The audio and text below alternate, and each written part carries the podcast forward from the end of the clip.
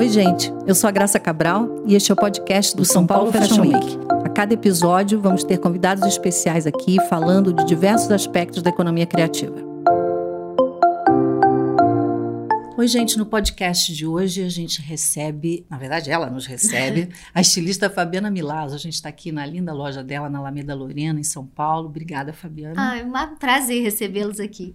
A, a, Fabiana Milazzo, ela tem a marca que leva o nome dela. Por incrível que pareça, a marca vai completar já 20 anos. E há dois anos e meio está no São Paulo Fashion Week. Eu queria que a gente começasse contando um pouco a tua trajetória. Como é que você começou? Porque eu sei que nada começou assim tão de repente. Parece que muito cedo você já tinha essa vontade de criar roupas, começou com as suas bonecas. É Desde criança, a minha mãe costurava e eu ficava no ateliê dela pegando os retalhinhos, caindo no chão, fazendo roupinha para as minhas bonecas. Sempre adorei desenhar mesmo assim desde os 4, 5 anos de idade, fazia aquelas princesas com vestido rodado. Um dia eu, a minha avó me mostrou um desenho que ela tinha guardado, que eu fiz. Gente, uma peruinha toda enfeitada, bolsa, pulseira, sapatinho de salto. Então eu sempre fui apaixonada já era uma vontade. É, sempre, sempre tive. E essa, coisa da costura na família te incentivou? A gente, na, no último podcast, a gente falou muito sobre a importância das costureiras, das modelistas, dos piloteiros e como isso é uma vocação no Brasil, né? E você vem de Minas, de Uberlândia, que é um celeiro é, de, de, costureiras, bordadeiras, enfim, esse, esse, essa tradição artesanal manual é muito forte. Né? Muito né? forte em Minas, principalmente em Minas até mais de bordado. Eu acho que São Paulo tem mais a coisa da alfaiataria, da costura. E Minas, uma coisa um, muito voltada, talvez, para festa. Tem, tanto é que né, é. tem muitas marcas mineiras nesse setor. Mas influencia sim. Eu acho que um, um pouco é, um, é, uma coisa de dom mesmo, de vocação, que vem de. De, de geração para geração. geração para geração.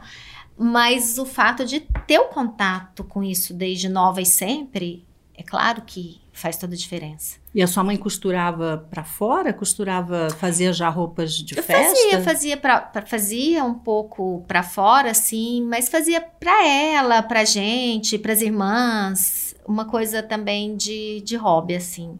Ela, durante uma época, ela fez para outras pessoas, mas foi um período curto. Nós somos quatro filhos, então ela foi meio mãe, dona de casa mesmo, assim, nunca começou nessa carreira. E vinha dela, não da sua dela, avó também, não? Não, não, dela, dela. dela. É, gostava. Gostava e... e fazia. E desde cedo eu convivi com isso e tinha aquela coisa, né, de saber ir lá na loja de tecido, comprar o tecido, saber o que, que aquilo, como que faz, e ter o contato no corte, na modelagem, ver como funciona. Quando eu fiz, quando eu montei a minha primeira marca, eu era novinha, tinha 18 anos. No, no, no, no, fundo mesmo lá, uma costureira só, no fundo da casa dos meus pais. E eu lembro direitinho o primeiro molde de manga, assim, vendo entender todo esse a estrutura. a estrutura da roupa, porque eu via minha mãe cortando, via modelando, e, e isso ajudou muito. Ajudou a, a, conseguir ter uma marca desde nova, desde muito cedo. Não foi o suficiente. Depois eu com 25 anos, eu mudei para Itália, fui fazer moda. Mas antes disso, parece que você fez uma faculdade que não tinha nada a ver com moda, Fiz isso? direito. Como é que você foi fazer direito? De onde eu, veio eu sempre, eu, eu gosto muito de ler, muito, sempre gostei. E como eu fui para esse vestibular, eu tinha 17 anos. Novíssima. E, novíssima. E meu pai não queria, né? Eles não queriam deixar mudar. E não tinha curso de moda. Só tinha um, um ou dois em São Paulo. E só. Então, não tinha. Ou eu, mudava ou não ou tinha eu mudava para cá e eles não queriam deixar mudar para São Paulo ainda, que eu era muito nova. Aí eu falei, ah, eu vou fazer uma coisa que pelo menos eu gosto, me interesso. E fiz, fiz direito, formei com 22 anos. E aí eu já tinha minha marca, né? Já vendia, já fazia. Só que eu sentia muito falta dessa do conhecimento teórico e técnico de aprofundar. E foi aí que eu decidi mudar para a Itália e fazer moda lá. Você se formou em direito lá em Uberlândia? Sim. Nunca exerceu?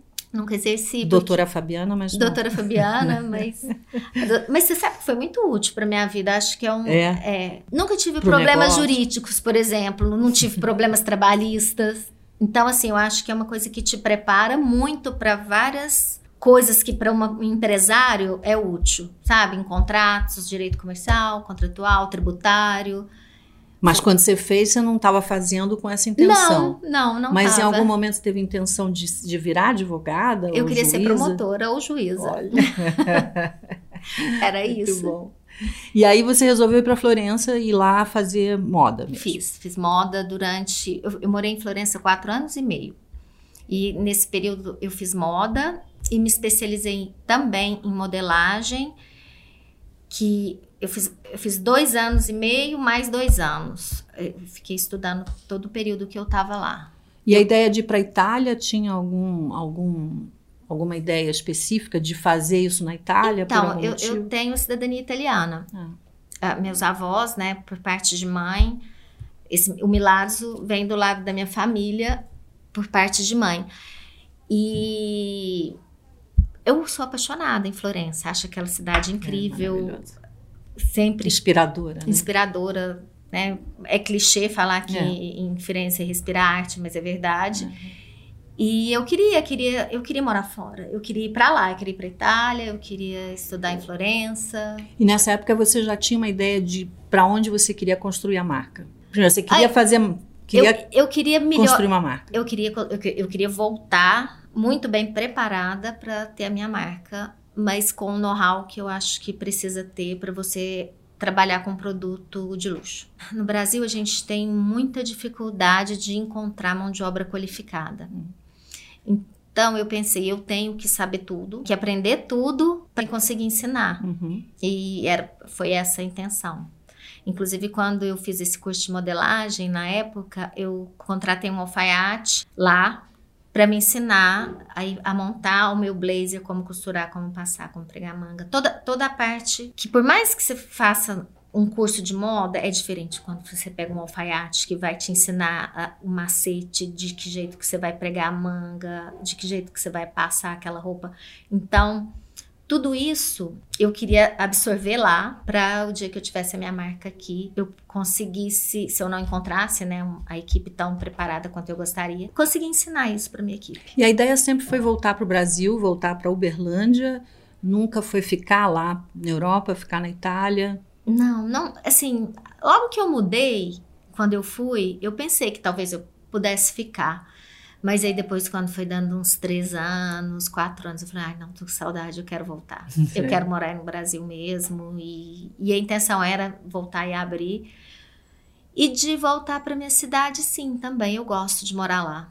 Por mais que eu sei que teria sido mais fácil para mim se eu tivesse vindo para São Paulo, porque você tá no centro, né, de tudo. Eu não queria, sabe? Tem, tem coisas da minha vida pessoal que eu acho tão importante quanto a Claro. profissional, e aí eu faço opções também pensando nisso. E lá em né? Uberlândia você montou, você tem uma fábrica, você como é que você Tenho, estruturou eu tenho a lá, eu empresa? tenho. Hoje nós estamos em, em dois lugares que já cresceu muito, então tem uma parte onde é equipe de desenvolvimento de produto, que ficam mais as pilotistas e modelista, equipe de criação, marketing nesse, nesse, nesse espaço. E eu tenho um outro espaço que é mais para produção. Toda a minha produção é interna. É, É, então eu tenho esses dois setores lá, dois imóveis em dois lugares di- diferentes. E logo que você começou, você já começou com, com moda festa, com, com noivas, você já, já pensava em atuar nessa área, nesse nicho. Quando eu comecei, assim, eu gosto de fazer tudo de moda, assim, eu gosto de casual, eu gosto de festa, eu gosto, de- eu gosto de tudo. Então, eu falei, ah, eu quero fazer um pouquinho de tudo. Só que eu montei uma loja, uma loja de varejo, e onde tinha como se fosse um ateliê para fazer até um sob medida. E falei assim: ah, eu vou fazer varejo. Eu não vou começar atacado, eu não quero crescer muito, eu não quero. Vou, vou ficar assim, tá bom. Aí, algum Venda lojista, é, venda direta de varejo, um lojista ou outro que que aparecia e, e foi durante 10 anos assim. E me deu muita experiência de vestibilidade, porque eu, eu tinha muito contato direto com o cliente e, e aí você entende muito o que, que mulher gosta, o que, que não gosta, o que, que veste bem, o que, que valoriza, o que, que elas esperam. Hum. Aí quando apareceu o Minas Trend, que ai, já tem né, muitos anos, eles me convidaram para participar. Eu lembro que foi até o Renato Loureiro, Sim. na época que foi com a presidente do Sindivesta, e falou: não, você tem que participar, vamos começar. Renato Loureiro, estilista mineiro, fez parte do grupo Mineiro de Moda e também muito reconhecido por esse trabalho artesanal e manual, né, que ele fazia. E a Terezinha Santos, E a né? Terezinha ela, Santos, ela foi a foi da segunda. Patachu também, né? Aí a Terezinha, que por sinal foi ela que me incentivou a começar a fazer os desfiles. Eu lembro uma gracinha que ela fa- fazia parte, eu não lembro porque de alguma coisa da Fieng. E ela falou: "Não, a Fabiana tem que desfilar, eu gosto muito do trabalho dela". E eles falaram: "Gente, mas ela já vai desfilar porque o Minas começou a fazer desfile, né, uma época". Sim. E aí, fazem É, fazem desfiles até pro hoje. trade mesmo, é. né? E ela falou assim: eu vou, eu vou lá. Eu vou no domingo, mas eu vou lá encontrar, eu vou ajudá-la por minha conta. Eu achei tão fofo, assim, dela. Ela é ótima. Uma pessoa se, né? Ela Os se dois são ótimos, né? Eles São. participaram do São Paulo Fashion Os dois Week são ótimos, tempo, é, são ótimos. E aí foi, aí começou, comecei a desfilar lá, desfilei durante acho que uns quatro anos. Acho Ah, que lá eu bastante. fiz umas oito edições, sério. Desde que eu, eu comecei desde o início, tanto na, na, na feira, né, no Minas Frente, quanto nos desfiles. Eu participei desde o início. Então, isso me deu uma bagagem muito grande. A- Nessa época, a marca cresceu muito no atacado. O Brasil estava em pleno aquecimento da economia. Então, de uma loja que eu tinha, eu passei a vender para 100 lojas em menos de três anos. Quer dizer, através do Minas Trend você saiu só do varejo e foi pro atacado. É, e muito rápido. Começou a abrir pontos de venda no muito país rápido. todo. Era assim, a cada edição que eu ia, dobrava meu faturamento. E foi um crescimento muito rápido, assim. Eu quase fiquei louca, porque você manter a qualidade do jeito que eu queria para o meu produto, treinando uma mão de obra. E é difícil, porque eu faço muita coisa difícil. então, foi uma época que eu trabalhava, sei lá, 18 horas por dia, 16 horas por dia. Foi, foi bem difícil, assim. Para criar essa estrutura. Pra- né? É, para para montar a equipe, que hoje a equipe é ótima. Hoje eu tenho uma equipe excelente, todo mundo super bem treinado, sou super feliz com a minha equipe. Essa qualificação você que trouxe, você que faz. Ah, foi. é algo foi. que você faz sempre? Como é esse? Porque é realmente é um produto muito específico que você precisa ter uma mão de obra muito especializada, né? Muito. E como a gente faz também, além do que a gente faz que nessa parte, né, de alfaiataria, de uma costura bem feita, uma modelagem bem feita, que a gente foi aperfeiçoando e treinando a equipe com os métodos corretos. Tem uma outra parte que é do feito à mão, que é uma mão de obra muito qualificada, também muito específica e que eu fui formando, né? Quando Essa fala do- equipe. Do, feito à mão é no, em tudo, no casual e também na, na- na Eu- festa? ou- Esse feito à mão eu hoje uso em tudo. Eu uso desde, por exemplo, a- eu tenho um projeto, né, que depois a gente deve falar dele, que é o Mulheres de Renda, que é onde eu ensinei e que a gente tem essa nessa ONG, que aí são as camisetinhas que são bordadas à mão, que é uma coisa super casual, que é aquela camisetinha de pimo orgânico Uhum. com o bordadinho feito à mão pelas meninas do projeto Mulheres de Renda, até tudo que envolve da- vestido de festa, de noiva, de, de vestido de alta costura. E entra todas as técnicas possíveis, porque eu faço desde bordado a pedraria, a casinha de abelha, a richelieu, a macramê. Então, é uma infinidade de técnicas manuais que hoje eu tenho uma equipe de mulheres que sabem isso é uma é, é, assim, é um, é um privilégio trabalhar com tanta mulher, porque eu tenho um monte de gente talentosa que trabalha comigo e que consegue fazer coisas incríveis à mão. Então, mas é uma coisa que não foi rápido, sabe? Foi- eu fui conhecendo essas pessoas e aí eu- a gente foi treinando. A mãe da Ana Augusta, que está aqui com a gente na sala, que ela trabalha comigo no marketing, a mãe dela é uma das nossas bordadeiras que está comigo desde o começo, há 20 anos. Muito legal, muito legal. 20 anos, pensa. Muita coisa, né? E a oportunidade que você abre também, né? Para para pessoas que normalmente não teriam esse acesso, né? Não, não isso teriam. É, é muito, muito legal. A gente vai falar desse projeto, que é um projeto super interessante, porque além da, da- do trabalho que você faz é, normal da marca, você ainda se envolve com outras coisas. Mas voltando só um pouquinho para o produto, eu sei que você tem uma preocupação muito grande com qualidade, né? Você tem um, um, grau de exigência muito grande. O que, que, que, você busca? Que que você, qual é o seu a sua, o que, que você mais olha? Porque eu, a gente sempre fala que a, a peça, a gente deveria ter esse conhecimento, né, de que uma peça bem feita, pelo avesso, ela é tão boa quanto pelo pelo lado que a gente usa, né, pelo direito. Qual é o teu nível de exigência? O que que você busca? Você obviamente você trabalha com luxo, então tem uma exigência ainda maior. Sim. É, porque o olhar de um cliente mais mais exigente. exigente né? E assim, eu acabo concorrendo com marcas internacionais, com países que têm um know-how incrível e que não aceitam nada mais ou menos. Então tudo tem que ser perfeito. É, é o meu nível de exigência é esse. E a gente ainda encontra muita dificuldade, porque eu não consigo ter acesso à mesma matéria-prima, porque é importada, e aí para o Brasil, você sabe a tributação que é Fica dobra o preço. Algumas coisas eu consigo, eu, eu trabalho né, com, com, vários artigos que são importados. Alguma coisa eu consigo encontrar no Brasil muito boa, principalmente no que se refere ao algodão, linho. Assim, o Brasil também tem coisas boas. E o mais difícil é isso, isso é assim, é, é, da cultura, é você treinar a mente, as pessoas no Brasil que trabalham a qualidade, qualidade, qualidade. Sabe o que, que eu falo para pessoa? Quando ela pega uma roupa, você compraria essa roupa? Isso tá bom para você? Se você. Porque se tiver, ok. Mas ninguém, todo mundo, na hora que você fala assim, é. você compraria essa roupa? É que muitas vezes, a, a, a, eu entendo essa pergunta, mas muitas vezes do outro lado também a pessoa não tem o conhecimento, nem mesmo o grau de exigência que você está falando, né? Então, mas lá para ela, ok, passa batido, né? Mas lá, assim, quem já trabalha com isso, como é, é essa pessoa já olhar, tem um né? olhar, ela já tem. E assim, aí eu até falo, tá bom, pode ser até que você compraria, mas pensa que a nossa cliente é muito exigente, é muito. E a gente tem que agradá-la. Ela tem que sair de lá satisfeita. E, e, funciona. Essa parte, a pessoa vai treinando, vai treinando no olhar e vai entendendo o que tem que fazer. Hoje você tem duas lojas, uma em Uberlândia e uma em São Paulo. Tem diferença, assim, do teu público? Se sente uma diferença no consumidor?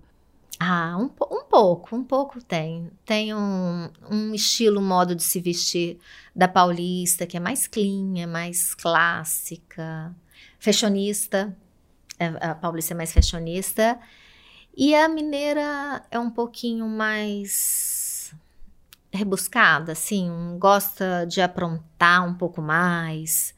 Eu acho que a, a de vida... Se arrumar mais, de, né? de se arrumar mais. A, a, a, eu acho que é o estilo de vida mesmo, que a paulista sai cedo para trabalhar e não dá tempo de voltar em casa e já direto ali se ela tem que sair a roupa que ela tá de, de manhã até de noite tá legal. E a mineira, eu acho que, pelo menos a minha cidade, que não é uma cidade muito grande, tem 700, 700 mil habitantes, ainda tem aquela cultura de vai em casa, toma um banho, se produz para sair, sabe? Tem ainda.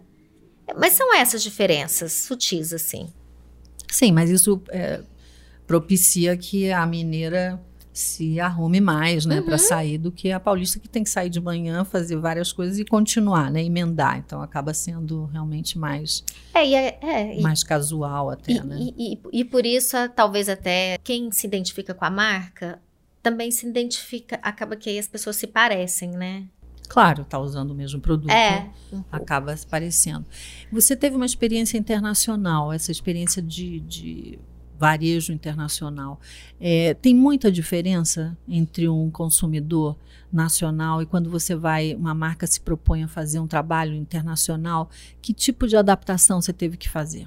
Então, tem muita diferença em vários sentidos. Eu, eu, essa, eu comecei com a internacional ó, já uns cinco anos atrás, vendendo para multimarcas e vendo, vendo né, para o Oriente Médio, para a Europa, para vários países. E há uns dois anos e meio atrás que eu abri a loja em Los Angeles. Primeiro que cada país tem as suas diferenças, sim, de tipo de produto. Do sim, que um particularidades lugar tem, de cada um. Né? Tem muita diferença. Mas do mercado americano, por exemplo, a minha loja em Los Angeles, eu imaginava Hollywood, Los Angeles como uma coisa muito glamour, muito festa. E, assim, é muito low profile. É, é só no Oscar, né? Que a É gente só, vê. é só. E assim, é muito low profile mesmo. A Califórnia também é, é meio atípico do resto dos Estados Unidos. Mas, como eu fazia e faço casual, então eu tenho essa roupa, funcionou muito. Muito bem a parte de, de casual. Mas o que eu achava que seria, que seria festa, não é. Não é, porque isso eles não, não, não, não, não tem muito lá. Não tem assim. essas ocasiões, né? Não, não. E, e já o casual que eu não achava que seria rolasse tanto, rolou super. Então, dificuldade que eu acho para uma marca brasileira se tornar internacional é que nós estamos no hemisfério sul. Calendário invertido é um problema na produção. Isso foi o, o meu maior problema, foi a minha maior dificuldade, porque eu ficava durante dois anos, eu tive que ficar fazendo coleção invertida, então a- e, e pro Brasil, né? Então eu ficava fazendo coleção o tempo inteiro. Você não conseguia, por exemplo, dá. pegar o primavera-verão Eu achava- daqui e depois replicar isso seis meses é depois assim, no- eles- na primavera-verão Eles deles? estão seis meses na nossa frente. Em se falando de moda, de trend, quem manda na moda, na- em fazer tendência, é o hemisfério norte. É a Europa, né? Toda a Europa ali, Estados Unidos. As semanas de moda, o que ditam as tendências, feita por eles, em seis meses na nossa frente, por- né? Devido ao calendário invertido. Eu achei que daria para fazer uma roupa assim, que desse Atemporal. para com clima adaptável, né? Tirando no inverno, mas que aí eu sabia que eu tinha que fazer coisas específicas. Mas eu pensei que daria para seguir o calendário deles e que aí ia funcionar para o Brasil.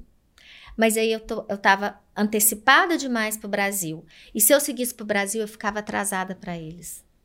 Antecipada demais para o Brasil, você diz porque as pessoas esperavam Aí as pessoas ainda não entendiam. tendências que estavam acontecendo naquele momento, é, É, isso? as pessoas outros- ainda não entendiam o time, porque aqui no Brasil as pessoas esperam o que acontece lá fora ainda para falar que é tendência, entende? Entendo e acho... É. Vou falar que eu não gosto, Eu mas também. enfim, eu- acho não, que... eu, eu também não gosto. Acho que a gente tem condições e até mercado, né? e até pessoas pensar. talentosas E fazendo. talento é para criar nossas próprias tendências e a gente também ditar um pouco, né? Mas eu entendo o que você está falando, quer dizer, existe uma, uma longa tradição De desses que- mercados criarem as tendências, né? E tem uma força de mercado é, mais antiga, mais, há mais tempo do que a gente, até na Isso. relação com moda mesmo, né? Isso, e é isso, e isso quando eu falo do hemisfério sul, porque aí é muito difícil marcas que, quando você tá com, a- com o calendário invertido de estação, andar junto com o calendário internacional. E pra- a- quando eu tive que chegar a essa decisão, se eu continuava ou se eu parava. Por quê? Eu até vou te contar uma coisa que ninguém sabe, mas Olha, gente. num convite que eu recebi na Netflix internacional. E eu falei, não. Mas vou, vou te contar como que chegou a, a isso. Quando eu, eu decidi que para a marca realmente ficar internacional, eu teria que começar a desfilar ou em Milão ou em Nova York. Para para acontecer a visibilidade que precisava, em termos de marca, de mídia. Quando foi isso? Ai, no início, no segundo semestre do ano passado. Eu falei assim, bom, eu até fiz um desfile em Los Angeles para ver como que seria a receptividade, foi super legal, mas é, o LA Fashion Week ele não tem representatividade de moda. Eu queria só saber porque eu estava pensando em o próximo eu ia fazer New York, né? Fashion Week ou Milão, que eu também estava com showroom em Milão. E aí, que que acontece? Eu, eu, eu, eu vi que, que seria preciso fazer isso, mas eu teria que mudar do Brasil. Morar muito tempo fora do Brasil também, porque tem que fazer produção fora do país. Não basta. Você não conseguia exportar? Tem coisa que eu não consigo fazer no Brasil ter um preço competitivo lá fora. Você não consegue. É impossível, porque a, a matéria-prima daqui entra tributada, né, 100%. Então, assim, para ter preço competitivo fora, eu teria que ter uma produção fora também. Nossa, aí realmente é bem mais complexo, né? E, e o mesmo timing das coisas para chegarem, de estar no timing certo. Da, da, da, porque eu vou na Premiere Vision já há vários anos, eu compro na, na Premiere Vision. E. Premiere Vision é uma feira importante de, de tecidos, basicamente, né? Têxtil. É, que apresenta as tendências né, dos grandes fabricantes no mundo. É, em Paris e em Nova York, né? E então, assim, eu, eu tô acostumada com o calendário internacional. Só que não tem jeito de se produzir ao mesmo tempo para o Brasil e para fora com, com coleções em estações invertidas. A não ser que eu mudasse e tivesse mesmo a produção lá fora, fazendo acontecer lá fora e passasse a seguir o de lá e depois viesse para cá. Ou o que fosse no Brasil, é óbvio, vendido no Brasil, produzido no Brasil. Seria uma inversão. Você criaria lá e traria com seis meses depois. É, eu te, você traria para o Brasil. Exatamente. Você faria ao contrário. É. Mas é caro produzir lá. A maioria nem produz mais lá. É, mas é. Então, mas produz na Turquia, produz em outros lugares. E eu produzo na Itália. Eu cheguei a visitar várias fábricas de Made in Italy. Eu fui em vários fornecedores pensando nisso.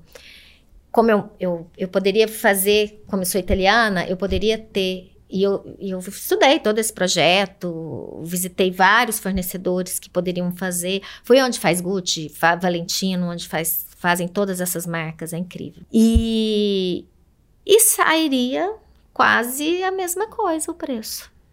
E o que, que de se fazer desistir? no Brasil. Então.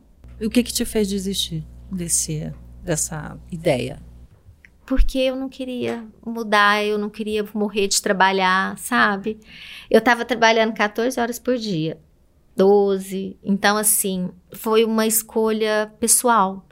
Meus pais, por exemplo, meus pais já são velhos. Se eu, se eu voltasse a morar fora de novo, sabe? Perder não é um momento. O meu sítio, minha casa da cachoeira, que eu amo pra lá todo final de semana. É uma coisa assim, de escolha de vida. Não, é, tá certo, é uma decisão mesmo. Que eu não queria isso pra minha vida agora. Eu não queria hoje, do jeito que eu estou, para mim tá ótimo. Eu não queria para virar uma marca internacional sacrificar tanto da minha vida pessoal e que eu teria que sacrificar. E é muito difícil. Então, é, envolve assim muito trabalho, muita entrega e assim viver quase em função só disso. Eu não falei não. Não, não tá na hora de fazer isso. Pelo menos não é o que eu quero para minha vida agora.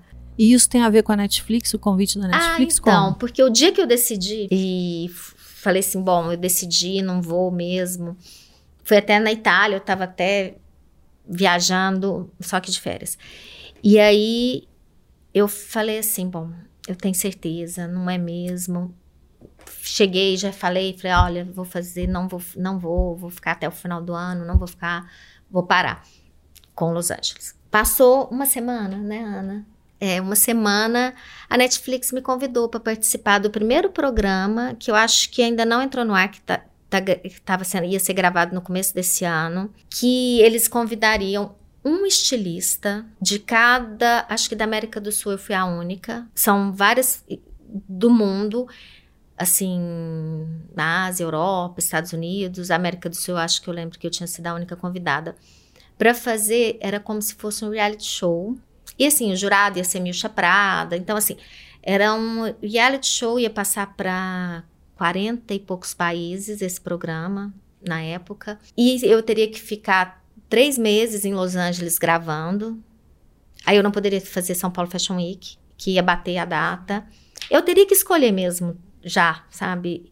É, é uma imersão, né? O reality é uma imersão, né? É, e seriam vários estilistas emergentes, assim, e nessa competição. Ainda não, eu acho que ainda não entrou no ar, porque a gravação ia ser no começo desse ano, mas esse programa vai existir.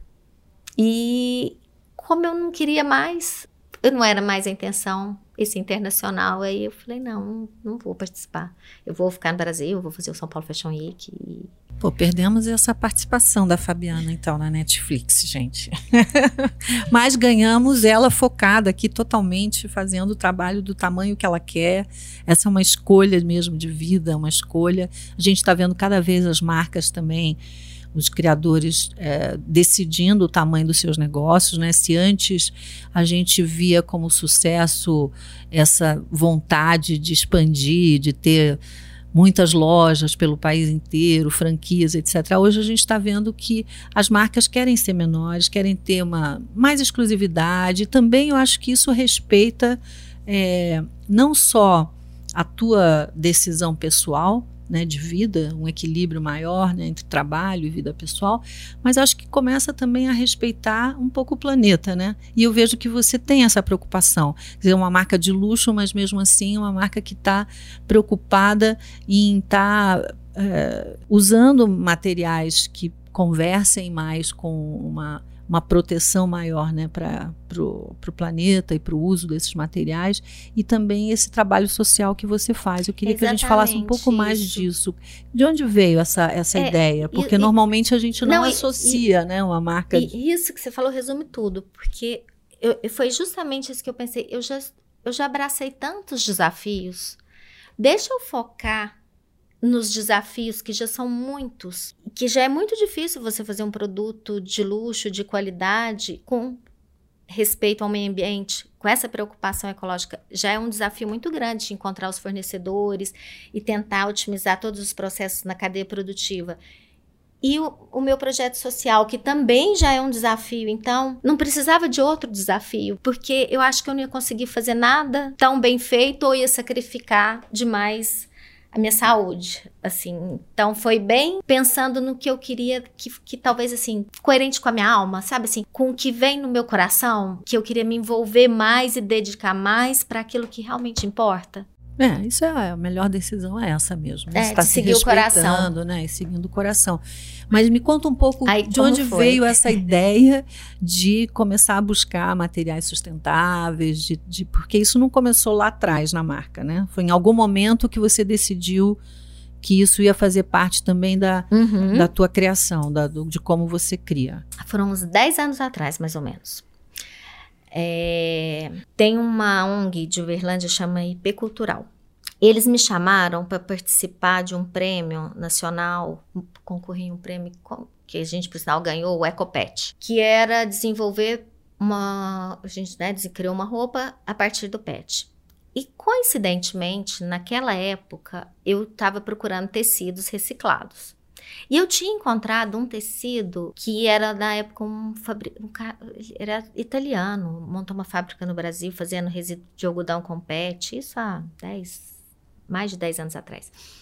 E eu fiz né, roupas nessa coleção, que chamava Tudo Se Transforma. Essa coleção foi uma das primeiras do Minas Trend. Eu desenvolvi na época um paetê de PET com retalhinhos de renda colado e nós ganhamos o prêmio. E depois disso, Toda coleção eu vinha procurando fornecedores e é um desafio. Olha que tem 10 anos procurando. Hoje eu te falo que eu consegui. Hoje eu consigo ter 30% da coleção. Hoje eu tenho um excelente algodão orgânico para fazer a parte de camisaria. Hoje eu tenho o pimo orgânico que eu trabalho do, e todos com certificado GOTS. Então, hoje eu tenho o fio da Lenzing, que eu procuro os fornecedores que trabalham com fio da Lenzing, que é Carbon Zero é o único, né, do mundo. E acho que assim, hoje a gente tem uns, uns vários parceiros de, de, de tecidos e várias técnicas que eu inventei nesse decorrer desses anos, que foi o Renovarte, que é o Upcycling, que esse a gente demorou quatro anos para fazer, que eu fui juntando todos os retalhinhos de renda, a fábrica tinha uma época que você olhava assim, não tinha um cantinho, que não tinha um saquinho, porque a gente tinha que separar, né? Conseguimos inventar uma técnica que transforma um novo tecido a partir dos retalhos. Não é patchwork, é uma técnica que a gente criou e que fica incrível, né? Fica uma obra de arte, cada tecido fica muito. Deve ser lindo. É maravilhoso. É muito lindo e é muito único. E aí, e é uma forma também que gera muito, assim, gera emprego porque dá trabalho, precisa de mão de obra. Então, é, atende os dois lados. Eu sempre tive muita preocupação com os dois lados do que ser né, sustentabilidade, porque para mim tem a sustentabilidade com a nossa preocupação com o meio ambiente, mas também tem a gente não pode deixar de pensar nas pessoas. E é óbvio, né? Mas de pensar que se a gente consegue ter produto que vai gerar emprego. Então, sempre quando eu estou fazendo um produto, criando uma, uma, uma, roupa, eu falo, ai, ai, ai, essa, essa equipe vai dar conta de fazer. Ai, essa tem essa bordadeira desse jeito que consegue essa técnica. Então, eu fico tentando criar coisas que eu não vou parar de oferecer trabalho, sabe? Oportunidades, Oportunidades, né? justamente. E ao mesmo tempo, nesse, nesse projeto do sustentável, você também acaba gerando um resíduo quase zero, é isso? Você trabalha com essa ideia de ter menos resíduo. Menos resíduo. É, é, o nosso é quase zero mesmo, porque. Não, é zero, na verdade. De, de tecido é zero. E de papel também a gente recicla. Lá tem coleta de lixo, quando não tem. Então, assim, o nosso resíduo diminui muito, mas o de tecido, porque o que, que acontece? O que não dá para ser aproveitado no Renovarte, três ONGs que eu encaminho. Aí tem a que dá, que, uma que faz roupinha de criança, uma que faz artesanato, duas que fazem artesanato e tem ainda as que fazem tapete. Então, assim, tudo é aproveitado. De tecido, tudo é aproveitado. Tudo. Que você não aproveita internamente para a marca Eu já... Milazo, você passa para ONGs que reutilizam. Reutilizam. Então, assim, de tecido a gente não desperdiça nada. Muito bom. E, de, e, e, e o nosso lixo, a gente tem o cuidado de separar para coleta seletiva. Que lá a gente tem a coleta seletiva na quarta-feira. Então, a gente junta o que pode ser aproveitado na coleta seletiva. Você sempre teve essa preocupação? Ai, vou te falar que tinha uns 10 anos. Dessa época. Assim, apaixonada por natureza eu sempre fui. Agora, a se começar a preocupar, eu demorei um pouco e talvez é uma coisa da maturidade, talvez até de conhecimento. Eu acho que que, por exemplo, quando eu assisti True Cost, me abriu os olhos para um monte de coisa que eu não conhecia e que eu não sabia. True Cost, documentário, tá na Netflix também, não é? É. E a gente tem aí um, uma noção dos impactos da moda e da, enfim, da cadeia de confecção mesmo no mundo inteiro, né? O quanto, quanto isso representa. É, é, é, muito importante essa, essa consciência, que eu acho que isso que você falou, ah, eu, eu comecei realmente a me preocupar, não acho que seja a preocupação que vem a preocupação vem logo, ela vem antes. Eu acho que é como que a gente faz alguma coisa, como que a gente coloca em ação essa consciência, que é mais que uma preocupação, é uma consciência, né? Que a gente tem que ir amadurecendo, entendendo quanto cada um pode fazer a sua parte. É... E o consumidor, você, você fala isso para o consumidor? Ele então, tem noção então, que você. Eu acho que aqui a gente tem dois pontos super importantes. Porque um ponto é a própria informação que a gente precisa, e eu, e eu tô te falando que sou uma pessoa do setor, eu acho que eu demorei, eu sei, o, os danos, o, é, essa consciência do dano que causa, nem todo mundo tem essa informação, então a questão da informação é muito importante, porque você se preocupa também, mas você precisa saber primeiro, né? Com certeza. E a segunda é exatamente isso, porque depois que você sabe e se preocupa, vem o que eu consigo fazer. E que foi o que aconteceu comigo. Eu demorei um tempo para entender quais coisas eu conseguiria fazer. E à medida que eu fui vendo, comecei a formatar esses vários projetos, até tive muita ajuda. Na época eu uma consultoria da, com os engenheiros de produção da USP, na área de produção e de sustentabilidade. Então, eu fui muito bem assessorada para montar os projetos da maneira correta. Então, isso é informação, Aí, da partir dessa informação, vem a preocupação, é a responsabilidade, e aí, o que fazer? Como empresa, eu precisei de ajuda e. Mas se você tiver vontade, como pessoa, todo mundo, todo mundo pode fazer na sua vida, né, na sua vida particular, todo mundo pode levar seu sacolinho para o supermercado, todo mundo pode consumir com responsabilidade, sabendo a procedência da onde que vem o produto que ela usa é super importante. Né, para que as relações de trabalho sejam mais justas nos países que a gente sabe quais são e como é difícil essa relação, se o consumidor final começar a cobrar, olha, eu vou comprar de você, mas presta atenção, senão não vou comprar. É, acho que a gente está falando de duas palavras básicas aqui, que é a consciência, que vem com a informação, uhum. e aí você não, não tem como fechar os olhos para isso. Né? A gente, pelo menos a gente imagina que não se deva fechar os olhos. E a responsabilidade, que a responsabilidade ela vem exatamente o que, que eu posso fazer, uhum. o que está ao meu alcance e o que, que eu posso, como consumidor do outro lado, também exigir. Porque Exatamente. a partir da minha, da minha consciência e da minha exigência, eu também passo a ter uma, uma força Impor. de transformação, né? Claro. E aí eu vejo que você tem esse caminho que você fez interno, você buscou ajuda para para ter uma orientação no processo e, e aí você nessa transformação quando você fala do resíduo zero você passa isso para tua teu cliente, quer dizer, o teu consumidor final sabe que você tem essa preocupação, essa consciência e que você coloca ela em prática? Acho que eu tô muito burra.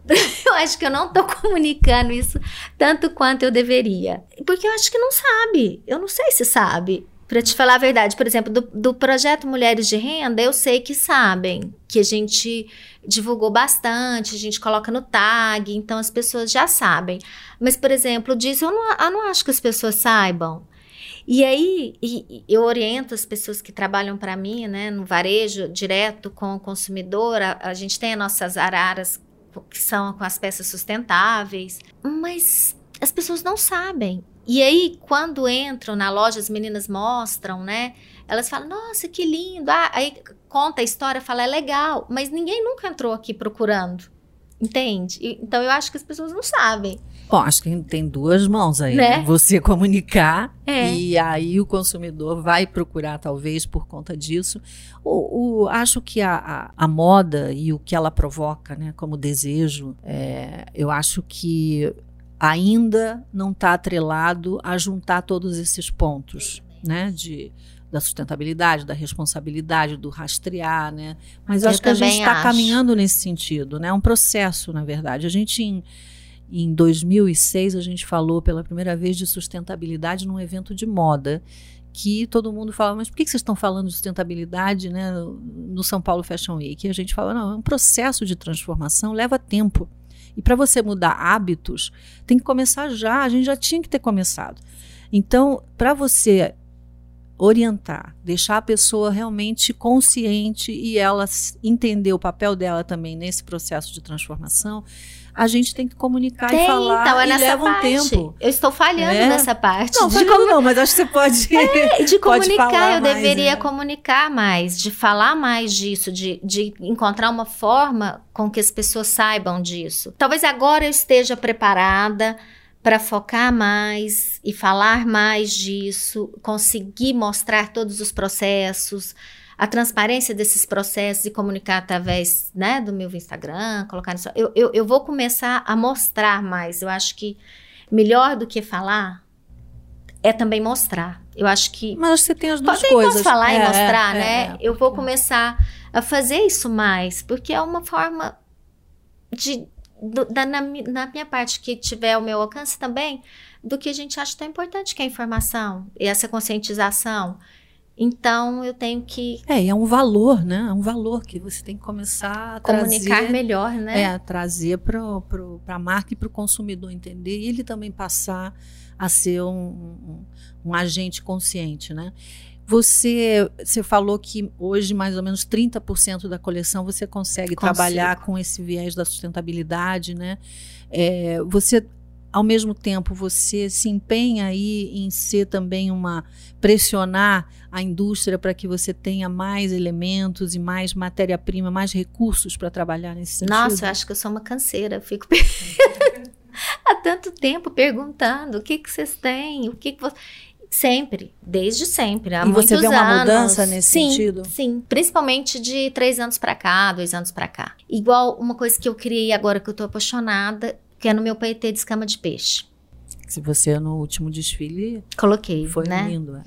E, e foi uma coisa que eu sempre quis fazer. Eu queria que, criar um paetê desde essa época do pet, do retalhinho. Eu queria criar um paetê de algo sustentável. E na hora que apareceu essa comunidade lá do Espírito Santo, eu falei, meu Deus, que foi até o Luciano Pinheiro, um parceiro meu que fica me ajudando aqui de São Paulo, procurando, ele é químico da USP, e ele fica procurando no Brasil inteiro parceiros, igual a, o anel que eu fiz da Amazônia, da semente, também do último São Paulo Fashion Week. Mas esse paetê é incrível, é a coisa mais linda do mundo, porque assim, tem que ser sustentável tem que ser a coisa mais linda do mundo. Ele né? já faz, com certeza. Dá, tem que juntar as duas tem que coisas. juntar as né? duas coisas. Esse paetê, ele surgiu lá ou você tinha a matéria-prima das escamas? Eu tinha matéria-prima das escamas. que aquilo aí- viraria um paetê, né? Exatamente. Eu- ele me mostrou a matéria-prima das escamas. Elas faziam umas flores de artesanato. Eu falei, a gente tem que fazer isso virar um paetê. Aí a gente encontrou um método para furar e aí virar o paetê. Eu, encontrei uma técnica de coloração e bordado e tudo aquilo. Pra... Isso normalmente iria, seria descartado no rio É. ou no mar de volta, é, É. isso? Seria. Então é mais um aproveitamento, né? E gera renda para as mulheres dos pescadores. Eu sempre tenho essa preocupação, gente, porque as pessoas, a gente vive num país que tem muita gente que precisando de trabalho. Com certeza, com certeza. É uma preocupação que dentro da sustentabilidade, muita gente só associa sustentabilidade com o ambiente, né, com o meio ambiente, mas sustentabilidade são vários pilares, né? O social, o econômico, o sustentar, o ambiente, o ambiental e o social te- eh, faz um papel fundamental. O cultural, que a gente também acaba não, não prestando atenção, mas a, a sustentabilidade também é como é que a gente preserva fazeres e saberes tradicionais, e Minas é um celeiro disso, né? E você está em Uberlândia aqui. É, como você falou, tem uma excelência em bordado e você ainda introduziu outras qualificações em outras técnicas artesanais. Então é muito importante isso, né? Que as pessoas tenham uma noção do impacto da sustentabilidade que é muito maior do que é, vai muito além do ambiental. Né? Não é muito maior, mas é- vai muito além do ambiental. Você falou super bem, exatamente isso. São todos. É tão bonito você ver uma pessoa mais velha e ela te passar aquela coisa e é cultural, é vem, né, de, de- da, da geração e da cultura do, do- daquilo que ela viveu naquele meio, ela te passa aquilo e fala daquilo com amor. E quando você admira e coloca, ela vê isso, imagina numa revista, numa capa, no São Paulo Fashion Week, ela tem um orgulho de ter feito aquilo. É, e são tradições que estão se perdendo, né? Porque as novas gerações acabam não se interessando, vão para outras áreas. As próprias é, pessoas ori- que originalmente têm- detêm esse saber, muitas vezes elas não dão tanto valor, né? Porque é um ciclo ali, né? Que a Mas gente o olhinho precisa dela incentivar. brilha. Na né? hora que vê É. na mani... ah, oh, quando vê a modelo na passarela, o olhinho brilha. É bonitinho de ver. E como é que foi essa, essa ida para o São Paulo Fashion Week? Ai, foi incrível. Mas você, é, é, você tinha ideia já que você queria ir para vir para o São Paulo Fashion sim, Week? sim. Era alguma coisa que você já tinha em mente? Já, já tinha. E foi no momento que eu achei, falei, não, agora eu tô pronta. Foi eu abri a loja em São Paulo, porque eu não queria vir para São Paulo Fashion Week antes de abrir a loja de São Paulo. Eu queria abrir a loja de São Paulo e depois que eu já tivesse a loja aqui, aí passar para o São Paulo Fashion Week. Então foi uma coisa assim, pensada. E, e foi muito tranquilo, porque eu já fazia desfile mal ou bem, assim, não, não tem a nem não compara a visibilidade, é claro, mas a preparação e o estresse e aquela coisa do desfile eu já estava acostumada. E, e aí foi, foi incrível desde, desde o primeiro. Que impacto isso teve para a Para marca? a marca, eu acho que é a questão da visibilidade, que é muito maior. É muito maior. E assim, eu- meu estágio é o Pedro Salles, e desde o início foi. Então, desde o início eu trabalho com as mesmas pessoas. Então, e o São Paulo Fashion Week para mim é muito gostoso de fazer. É- e é um momento tão especial desfile, que eu acho que é aquele momento que você tem aqueles minutos, seus 10 minutos para contar a sua seis meses de trabalho, a sua ideia, e aí combinando tudo, luz, música, o tema, as roupas. Eu acho tão emocionante. Eu gosto tanto de fazer desfile. Eu amo fazer desfile. Como você vê o futuro da moda? Ai. Eu, eu, assim, como eu gostaria, eu gostaria de uma moda mais responsável, menos descartável. Eu, eu acredito em produtos de qualidade e duradouro. Eu, eu gosto, eu, quando uma pessoa fala, nossa, eu tenho uma roupa sua que há 10 anos eu uso e tá do mesmo jeito e eu gosto. Eu gosto de uma moda original, que as pessoas se preocupem menos com as tendências e cada um faça o seu, mas aí é aquela coisa. Você está num mercado onde existem essas tendências ditadas pelas grandes marcas internacionais. Pode seguir ou não, mas mesmo que você não siga, siga a tendência de um modo geral, porque existe um inconsciente coletivo. Eu acho que se você faz um trabalho original, o seu consumidor vai te respeitando por isso. Então, eu acho que as coisas principais para a marca: qualidade, a primeira. Responsabilidade, e aí eu acho que responsabilidade em todos os processos. E originalidade. Eu acho que para você ter um, um produto de, de luxo e ter um produto que eu acho, falar, olha, ah, eu tô orgulhosa de ter feito esse produto, eu acho que tem que ter essas três coisas. A gente tem que ser original, tem que ser responsável e ter um produto com a máxima qualidade. Bom, gente, depois desse esse papo ótimo aqui com a Fabiana, obrigada, Fabiana. Eu que adorei. Por essa conversa ótima. Aqui a gente vê é, caminhos que as marcas já estão é, trilhando, e eu acho que o importante é a gente entender que não tem nada pronto. A gente está num mundo em transição, em transformação, é, nossas, nós mesmos, internamente, individualmente, estamos em transformação, e o interessante e o melhor é a gente ver pessoas empenhadas em transformar mesmo, em buscar soluções que sejam mais adequadas para os momentos que a gente está vivendo, e é um momento em que a gente busca isso, a gente busca marcas que estejam comprometidas com essa responsabilidade de uma forma geral e com essa transparência. E eu queria convidar vocês para saber mais sobre a Fabiana e a marca Fabiana Milazzo nas redes sociais do São Paulo Fashion Week, no Medium, no YouTube, é. E obrigada por estarem aqui com a gente no podcast. No nosso próximo podcast, a gente vai conversar com um multiartista também, multiprofissional, estilista, stylist, comunicador, professor, Dudu Bertolini. Eu espero vocês de novo aqui.